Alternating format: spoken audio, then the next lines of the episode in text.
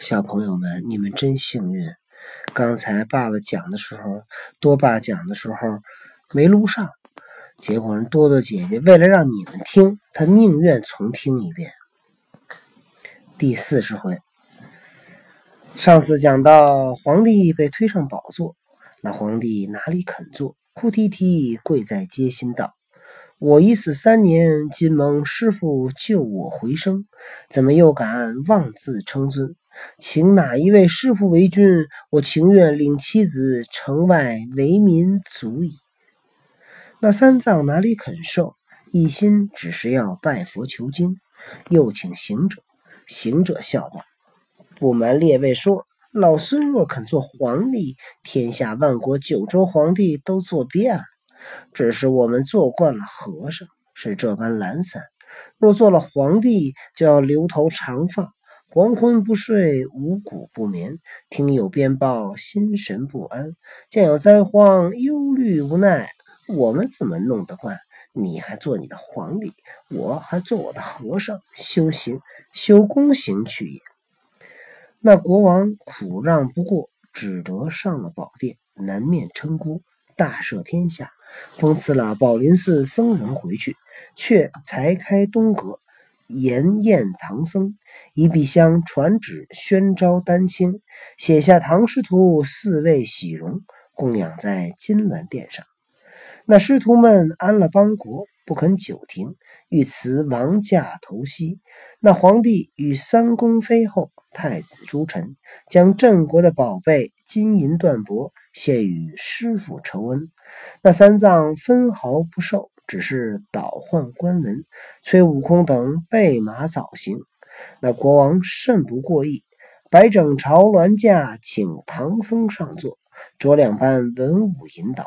他与三宫妃后并太子一家送出城郭，却才下龙辇，与众相别。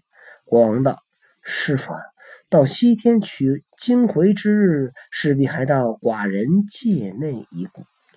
三藏道：“弟子领命。”那皇帝隔泪汪汪，遂与众臣回去。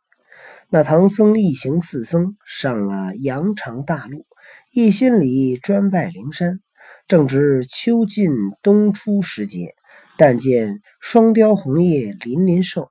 雨熟黄处黄粱处处迎，日暖岭梅开晓色，风摇山竹动寒声。师徒们离了乌鸡国，夜住小行，将半月有余。忽又见一座高山，真个是摩天爱日。三藏马上心惊，即都将忙呼行者。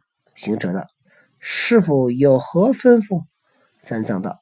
你看前面又有大山峻岭，需要仔细提防，恐一时又有邪物来侵我也。行者笑道：“只管走路，莫再多心，老孙自有防护。”那长老只得宽怀，加鞭策马，奔至山岩，果然也十分险峻。师徒们正当悚惧。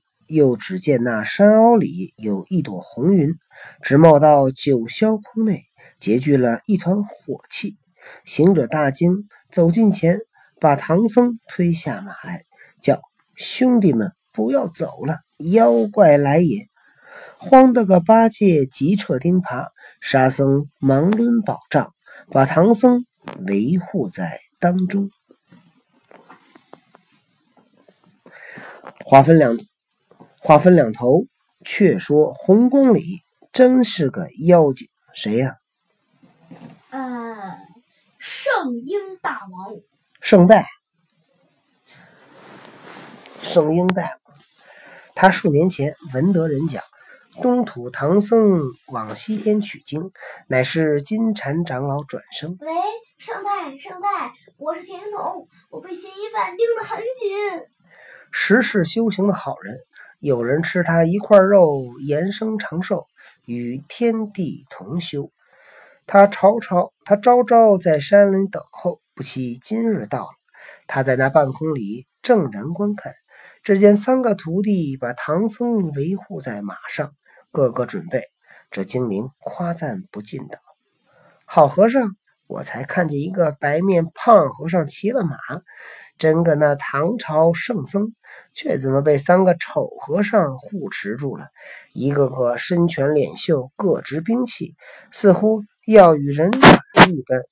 不知是哪个有眼力的，想应认得我了，特此模样，莫想得那唐僧的肉吃。”这个圣婴代表还想呢，哎，这唐僧怎么带着一只一头猪、一只猴都来了。不对，一头猪，一只猴，第三个还有点人样，就是太恐怖了。对，蓝脸的，不是紫脸的，紫脸的，呻吟半晌，以心问心的自家商量道：“若要以势而擒，莫能得进；或者以善迷他，却道得手。但哄得他心迷惑。”待我在善内生机，断然拿了，且下去戏他一戏。好妖怪既散红光，按云头落下，去那山坡里摇身一变，变作七岁顽童，赤条条的，身上无衣，将麻绳捆了手足，有个红肚兜啊，高吊在那松树梢头，口口声声只叫。救人！救人！却说那孙大圣忽抬头再看处，只见那红光散尽，火气全无，便叫师傅，请上马走路。唐僧道：“你说妖怪来了，怎么又敢走路？”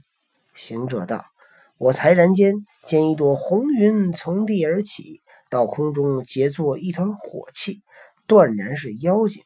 这一会儿红云散了，想是个过路的妖精，不敢伤人。我们去也。八戒笑道：“师兄说话最巧，妖精又有个什么过路的？”行者道：“你哪里知道？若是那山那洞的魔王设宴，邀请那诸山各洞之精赴会。”却就有东南西北四路的精灵都来赴会，故此他只有心赴会，无意伤人。此乃过路之妖精也。三藏闻言也似信不信的，只得攀鞍在马，顺路奔山前，奔山前进。正行时，只听得叫声：“救人！”长老大惊道：“徒弟呀！”这半山中是哪里？什么人叫？行者上前道：“师傅只管走路，莫缠什么人叫、驴叫、鸣叫、睡什么人，别说什么人叫、鸣叫、动物叫，还是睡觉，就是有叫的也没人来抬你。这所在就有叫，也没个人抬你。哟，你够棒的呀！这你都能记得住。”唐僧道：“不是抬杠之教。”乃是教唤之教，行者笑道：“跟你开玩笑我晓得，莫管闲事，且走路。”孙悟空催着那个唐僧快走路，唐僧呢就想救人，那唐僧救没救呢？肯定按书上讲肯定是救的，可怎么救的呢？咱们明天再讲，拜拜。